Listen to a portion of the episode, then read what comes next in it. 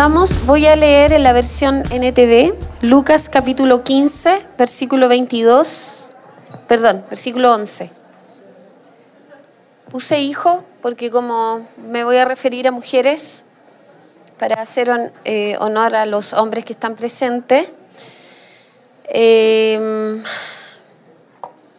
así que voy a leer Lucas capítulo 15, versículo 11, versión NTV, ya. Para ilustrar mejor esa enseñanza, Jesús les contó la siguiente historia. Un hombre tenía dos hijos. El hijo menor le dijo al padre, quiero la parte de mi herencia ahora, antes de que mueras. Entonces el padre accedió a dividir sus bienes entre sus dos hijos. Pocos días después, el hijo menor empacó sus pertenencias y se mudó a una tierra distante donde derrochó todo su dinero en una vida desenfrenada.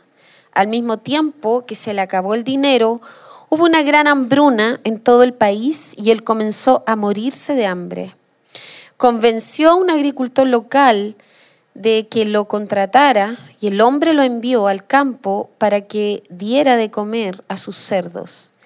El joven llegó a tener tanta hambre que hasta las algarrobas con las que alimentaba a los cerdos le parecían buenas para comer, pero nadie le dio nada.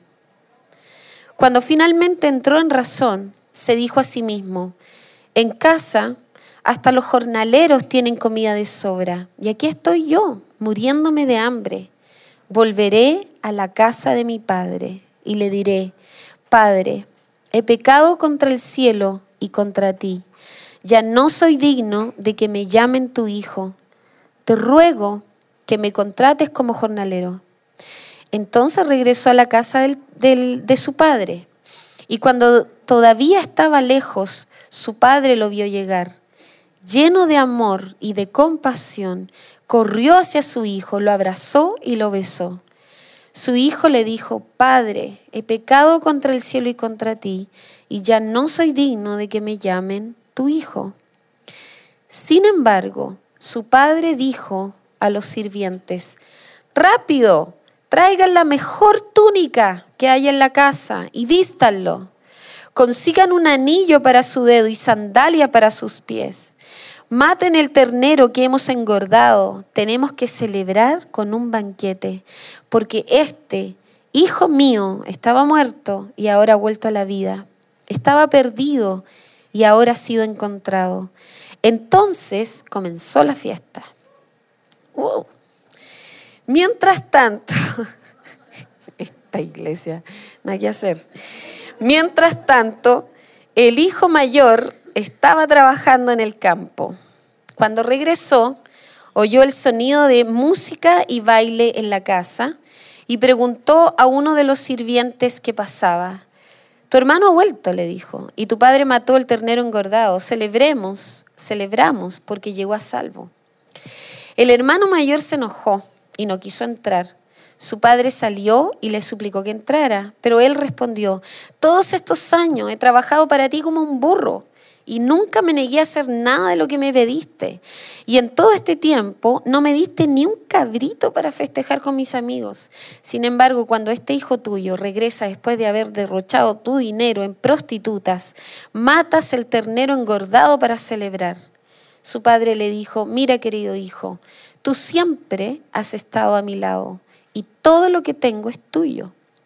Teníamos que celebrar este día feliz pues tu hermano estaba muerto y ha vuelto a la vida, estaba perdido y ahora ha sido encontrado.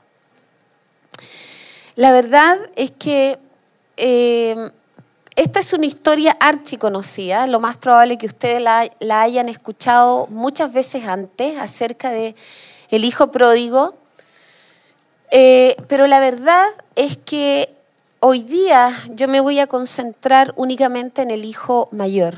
¿Ya? Y voy a hablar del hijo mayor y vamos a estudiar un poquito lo que la Biblia nos revela. Eh, y quiero partir diciendo de que años atrás, cuando yo aún no llegaba a la viña y, y eh, la verdad es que ya tenemos eh, casi 30 años en la viña. Y yo cuando era adolescente yo me identificaba absolutamente con la actitud del hijo pródigo. Cuando yo leía la Biblia, decía, esto es, como es legítimo su reclamo, como decía, tiene toda la razón, como, qué injusto. Y yo eh, en, en, el grupo de jóvenes, como venían estos cabros que hacían y deshacían, y, y después volvían y eran perdonados y amados y recibidos. Y yo, la tonta, estaba ahí en el grupo de oración, en la iglesia, sirviendo, y nadie te pesca, nadie te mira, nadie te agradece. Y era como, esto me hace sentido, como el reclamo del hijo mayor me hace sentido. Yo me identificaba y me, daba rabia, así como. Hasta que la gracia y la misericordia de Dios me alcanzó. Entonces, eh, quiero hablarte acerca de esto, de cómo me, he encontrado con el padre de esta historia. Mientras tanto, el hijo mayor estaba trabajando en el campo. Es la primera frase con la que quiero empezar, porque mientras tanto, mientras tanto todo esto ocurre en la casa del padre, el hijo mayor trabaja, porque el hijo mayor cumple, el hijo mayor trabaja nomás.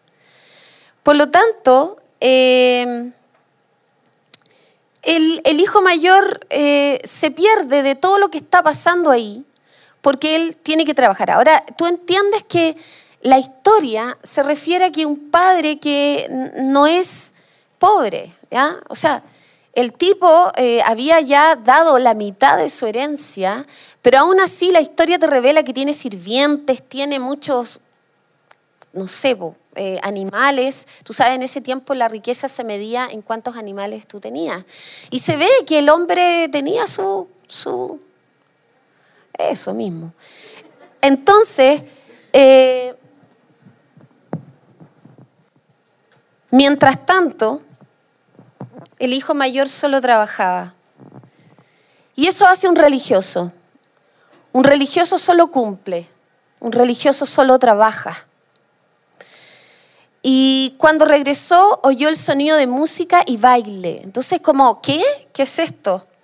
¿Cómo baile? ¿Cómo si hay que trabajar? ¿Qué, cómo pierden el tiempo? Eh, siguiente. Mira este versículo, dice, entonces regresó a la casa de su padre y cuando todavía estaba lejos, ¿cierto?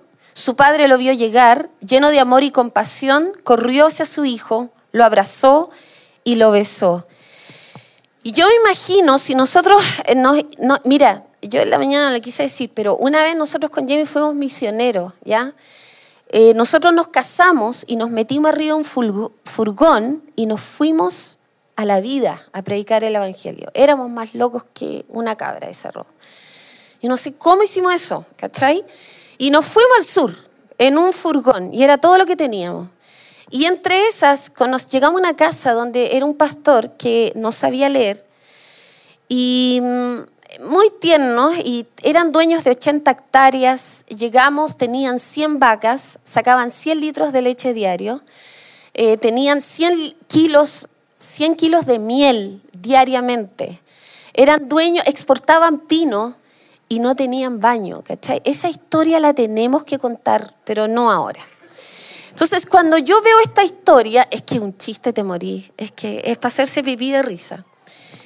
Eh, pero mira, cuando yo hablo de esta historia, yo, eh, me imagino ese lugar, un campo, campo, con tanta riqueza, tanta eh, bendición. Y yo, tú cachai que las señoras de la cocina son siempre amorosas, son siempre amables. Y yo imagino que las señoras de la cocina que le habían hecho el huevo revuelto, el pollo asado, ¿cachai? Las papitas fritas, eh, las sopaipillas pasadas, el pay de limón, el quequito calentito, el pan amasado, como llegó, llegó. La señora que hacía el aseo, toda la casa. Vieron al padre correr. La historia dice que no fue el hijo el que corrió. El, hijo yo creo que no tenía su indignidad y su vergüenza era tan grande que el hijo venía en una postura de mucha vergüenza, ¿no?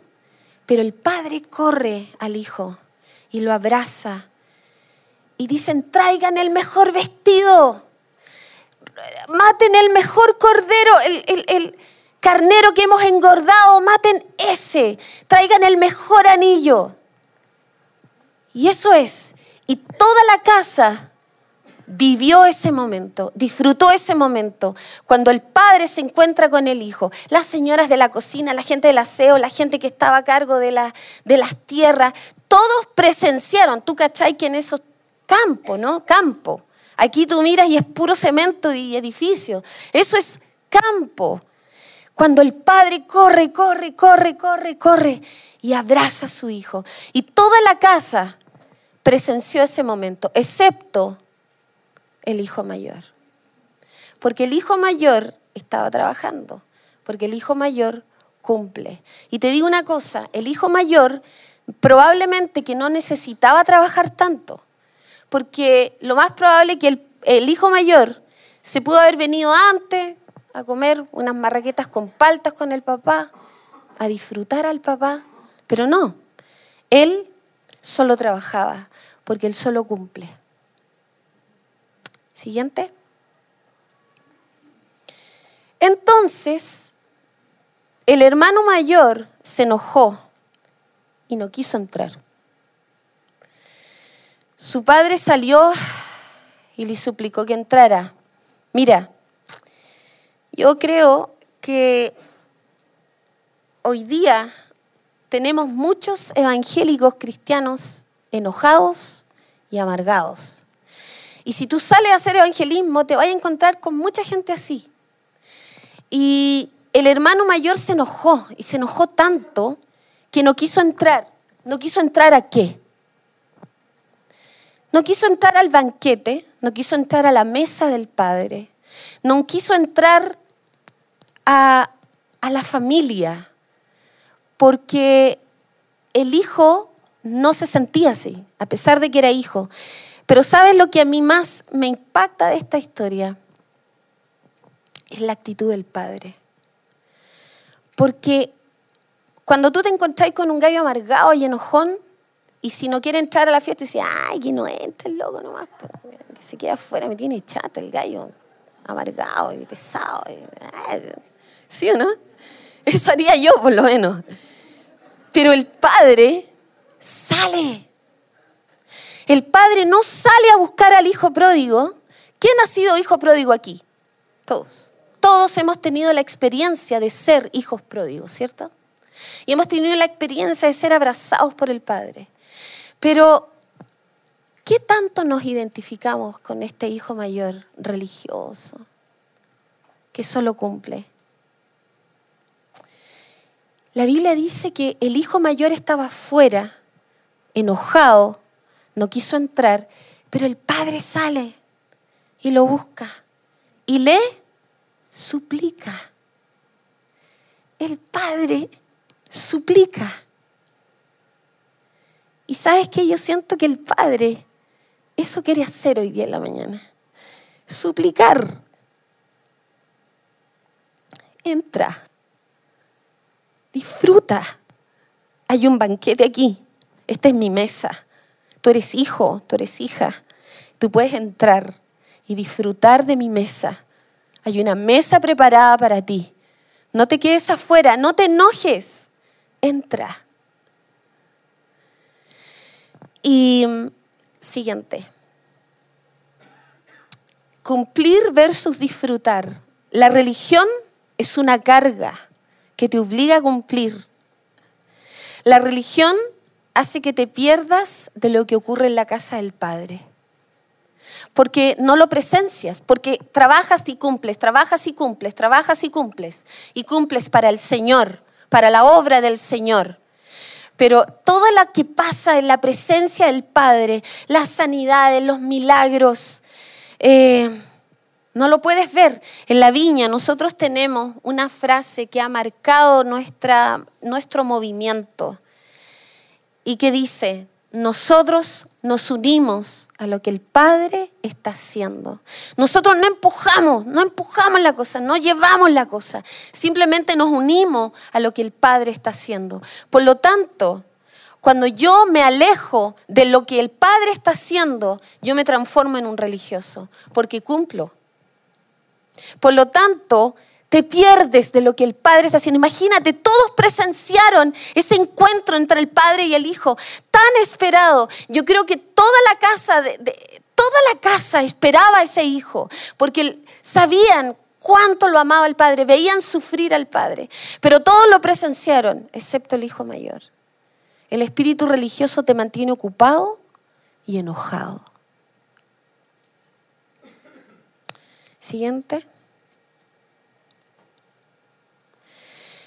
Mira la respuesta. Pero él respondió, todos estos años he trabajado para ti como un burro. Eso hace la religión. Te sientes así, como un burro. Y nunca me negué a hacer nada de lo que me pediste. Y en todo este tiempo no me diste ni un cabrito para festejar con mis amigos. Qué tonto, ¿ah? Porque igual, o sea, tomar un cabrito, invitar a los amigos, que fue lo que nos faltó anoche nomás, chiquilla, y, y celebrar. Y yo creo que esta actitud de sentirte usado, de sentirte solamente usado por otros. Esto hace la religión. La religión hace que te amargues, la religión hace que te sientas usado, que te sientas así, como un burro de carga, que te ponen peso, te ponen peso, pero nada más te pasa. Y sabes que esta actitud de hacer nada de lo que me pediste que hiciera tiene yo aquí está bien, yo estoy por la obediencia, pero la obediencia es un acto de amor, no, no por cumplir. Siguiente. El espíritu religioso te quita el gozo. Devuélveme la alegría de tu salvación, que un espíritu obediente me sostenga. Roba la capacidad de asombro eh, hay una chica, no está aquí, menos mal, la voy a pelar. hay una niña eh, que llegó a nuestro grupo de los jueves, donde trabajamos ahí. Y es una chica eh, que le decimos las ballenitas, porque es argentina, ¿viste? Y es muy divertida y, y nos tiene fascinadas. Y esta chica llegó un día a la reunión de jóvenes y vino el domingo por primera vez. Y vino el jueves y yo estaba sola y tuve un momento con ella y ella me empezó a contar la experiencia de venir a la reunión de jóvenes. Y era así como, esto es lo más increíble que vivió en mi vida. Es como, qué impresionante. Yo he estado buscando tantas iglesias como lo que yo vivía ahí, no paraba de llorar. Y el domingo vine con mi papá y fue como tan impresionante como Dios me tocó. Y sabes que cuando yo la escuchaba, esta, esta capacidad de asombro que te roba la religión, porque dejas de asombrarte con lo que Dios hace, porque estás tan ocupado en, cumplir que te pierdes de vista de lo que el Padre está haciendo. Y sabes que yo le decía, cuéntame más, a ver, ¿y qué te pasó? ¿Y cómo era? ¿Y qué te sentiste? Y era como, háblame, yo quiero esto. Yo siempre digo, si tú estás desanimado, habla con un recién convertido. Porque para ellos todo es asombroso. Pero tú estás tantos años en esta cuestión que pierdes el gozo. Eso hace la religión, hace que pierdas el gozo de lo asombroso que es él. Es que esta canción que dice, te adoro en asombro, como Señor, no quiero perder el asombro de verte lo asombroso que eres de cada día conocerte, porque eres, ¿hace cuánto no has tenido un wow con Dios? Cuando te encuentras con el Padre y tú dices, wow. Esto es increíble. Y tú brota una adoración total. Y la religión te roba la capacidad de asombro y te amarga. La religión nos amarga. Te amargas. Te amargas con esta, te amargas con él, te amargas con la iglesia, con tus antiguos pastores. Te amargas con. De repente yo me cruzo con gente y está enojada y es, pero ¿por qué? ¿Qué te hice? No entiendo, ¿en qué minuto? No entiendo. ¿Por qué? Porque eso hace un religioso. Un religioso se amarga. Siguiente. Eh, mira la respuesta del hijo mayor. Estamos analizando a él, ¿verdad? Sin embargo, dice, cuando este hijo tuyo, no es mi hermano, ese, el hijo, ese hijo tuyo, regresa después de haber derrochado tu dinero en prostitutas, qué horror, matas el ternero engordado para celebrar. ¿Sabes lo que me llama la atención de esto? Primero, es que el hijo mayor no tenía conciencia de familia. Él no se sentía en familia, porque eso hace un religioso. Un religioso jamás se siente en familia, no puede, porque cumple. No disfruta al padre. ¿Y sabes por qué? Porque la actitud del hijo mayor conviviendo con el padre debió haber sido loco. Qué bueno que mataste el mejor eh, eso, ternero, para matarlo. Qué bacán, papá. Qué bueno que llegó nuestro hermano. Ahora somos familia de nuevo. Nos vamos a sentar a la mesa y vamos a comer y vamos a conversar. Qué bueno, papá. No fue así. Porque él, la religión hace que tú nunca te sientas en familia. Eh, cuando este hijo tuyo, por eso el padre al final le dice, este tu hermano, tu hermano, no es este hijo mío, ese es tu hermano. ¿Sabes por qué? Porque él no conocía el corazón del padre, no conocía a su papá. Mira, ven conmigo a Lucas, perdón, Lucas 15, versículo 1.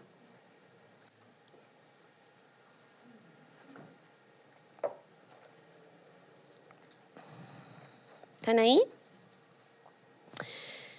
¿Dónde estábamos? ¿Cierto? Lucas 15, eh, versículo 1. Los cobradores de impuestos y otros pecadores de mala fama a menudo venían a escuchar las enseñanzas de Jesús. Qué raro que Jesús atraía a este tipo de personas. Jesús atraía gente de mala fama, como las chiquillas que estaban anoche. Uh, si ustedes supieran.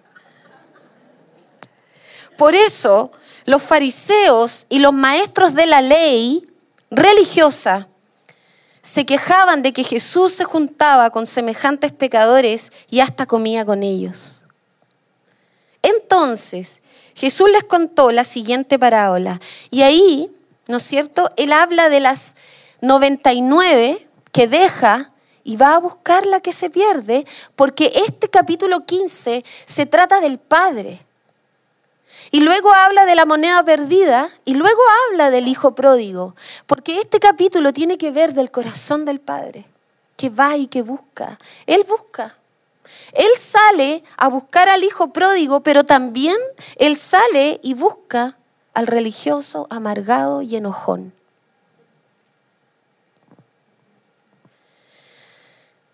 Siguiente. El espíritu religioso hace que jamás te sientas en familia. No puedes disfrutar, no sabes disfrutar. Eso hace el espíritu religioso. Por eso aquí enfatizamos y enfatizamos, somos familia, somos familia. Siguiente. ¿Sabes ser hijo? Es la pregunta que te hago, porque no es información es revelación, es algo revelado. Tú puedes tenerlo y leerlo y escuchar enseñanza tras enseñanza y tomar el programa de sanidad y hacer los discipulados del expo y hacer y hacer, pero te puede quedar como información y como información. Pero cuando esto es revelado, todo cambia. eres transformado. Y la respuesta del Padre es, hijo mío. No, oye tú, ¿qué te pasa? ¿Amargado? No, hijo mío, hijo mío. Le dijo su padre, tú siempre estás conmigo y todo lo que tengo es tuyo. Y lo, que más me conmueve de esta frase es que el, hijo mayor estaba con el padre, se levantaba con el padre, lo más probable que tomaban desayuno juntos, pero él estaba tan concentrado en cumplir, en cumplir, que no conocía al padre. Siempre estás conmigo, siempre estás, siempre cumples, siempre haces, pero no me conoces. Todo lo que tengo es tuyo, loco. Toma la, la, Tommy Rey y invítalo a la casa, mata cinco terneros y hácete una fiesta con los cabros del barrio. ¿sí? ¿Qué, ¿Qué tiene de malo? Ahí tienes sembrado de papa, sembrado de lechuga y hácete una fiesta, ¿por qué no? Si es tuyo, todo lo que tengo es tuyo. Pero ¿por qué no? Porque él no conocía al Padre, él no tenía una relación con el Padre, él estaba tan concentrado en cumplir que no sabía disfrutar. Siguiente. ¿Cumples o disfrutas? ¿Disfrutas estar en la casa del Padre? Ahora déjame decirte algo, esto no es la casa del Padre, esto es un galpón que tiene un techo que nos protege del frío y que nos sirve para tener tiempos de eh, enseñanza, adoración. La casa del Padre, cuando yo hablo del Padre, hablo de la presencia del Padre. Y la presencia del Padre tú la encuentras en tu dormitorio cada mañana con Él en intimidad, donde vayas, Él está ahí, porque es la presencia de Dios que hace la diferencia. Esto es un lugar donde nos reunimos hijos que adoran al Padre en espíritu y en verdad en una calidad de asombro, porque tú en la semana has tenido encuentros con Él, disfrutas estar en la casa del Padre, porque cuando estás con el Padre quieres estar más con el Padre, solo quieres hablar con Él, quieres estar con Él. ¿Te sientes como si estuvieras en casa? ¿O te sientes como aquí estoy desde afuera nomás? Yo vengo a puro mirar. Porque eso hace un religioso. ¿Disfrutas al Padre? Siguiente. Su padre le dijo, mira querido hijo, tú siempre has, estado a mi lado y todo lo que tengo es tuyo. Eso fue, esa fue la conversación que tuvieron afuera. ¿Y sabes lo más triste de la historia? Que el hijo no entró. El hijo no entró. No entró a la fiesta. No entró a la mesa. A todo el lugar que el padre había preparado. El ternero engordado las cosas ricas que habían hecho en la cocina, el pan amasado, el pebre, las ensaladas, la fiesta, la música. No quiso entrar porque él estaba tan enojado. Se había perdido todo lo que estaba pasando en la casa del Padre. Tú siempre has estado a mi lado y todo lo que tengo es tuyo, pero él no lo sabía. Siguiente. Cuando, mira, no, dale para atrás, perdón. Ya, gracias. Mira, esta este, eh, imagen que te voy a mostrar, por, en honor al tiempo solo lo voy a resumir, se trata cuando el pueblo de Israel se inserta en Egipto a través de José. Ustedes conocen la historia de José. Si no la conoces, léelo, está en Génesis.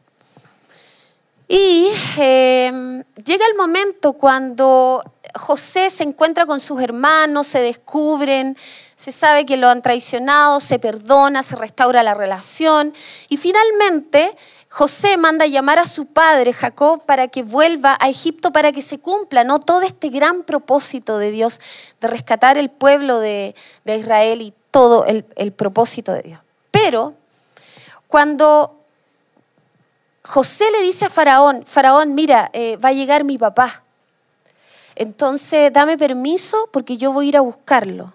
Faraón dice, oh, qué honor tener a tu padre José. Toma mis mejores carros, llévale presente, vístete con tu ropa real y vaya a encontrarte con tu padre. Y la Biblia dice, si tú lo encuentras, que José se baja del carro, José, el segundo hombre más importante de la tierra en ese momento, una eminencia.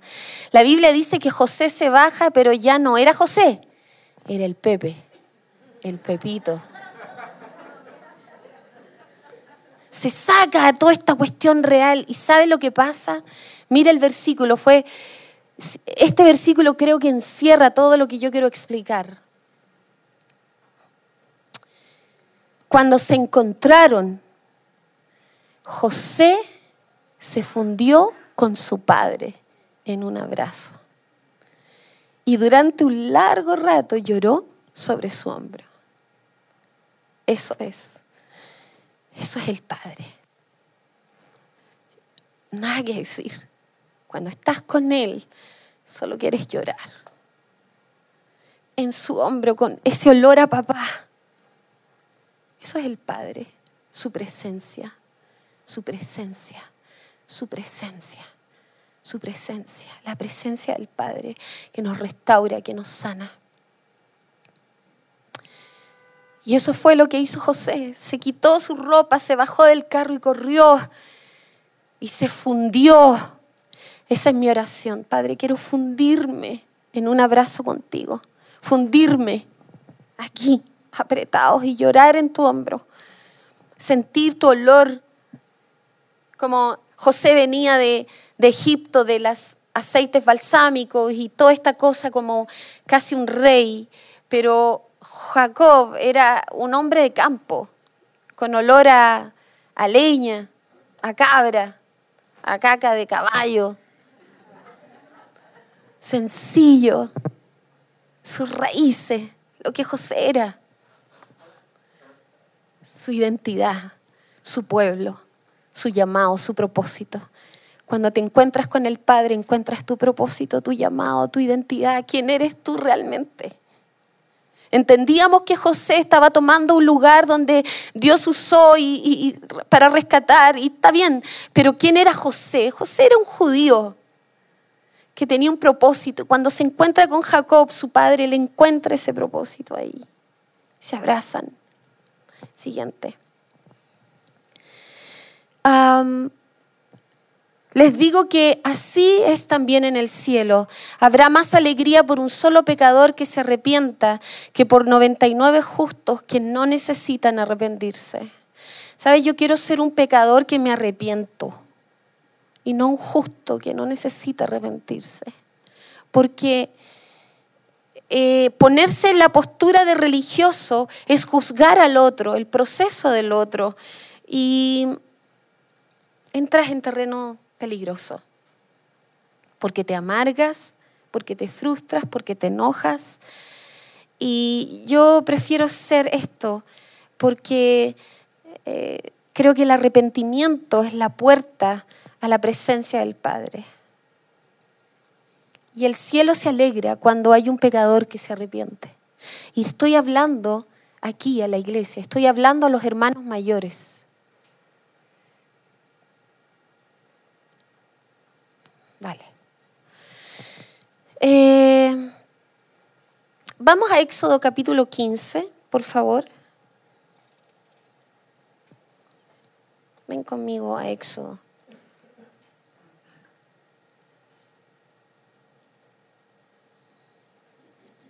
Eh, versículo 22. Qué interesante esta historia. Voy a leerle la versión NBI.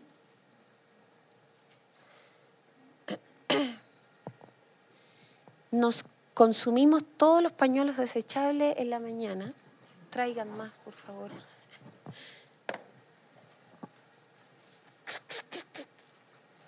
Bien, leo. Moisés les ordenó a los israelitas que partieran del Mar Rojo y se internaran en el desierto de Shur. La NTV tiene una H. Y los israelitas anduvieron tres días por el desierto sin hallar agua.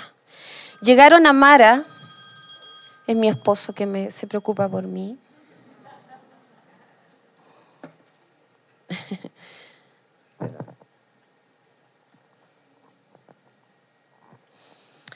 Em,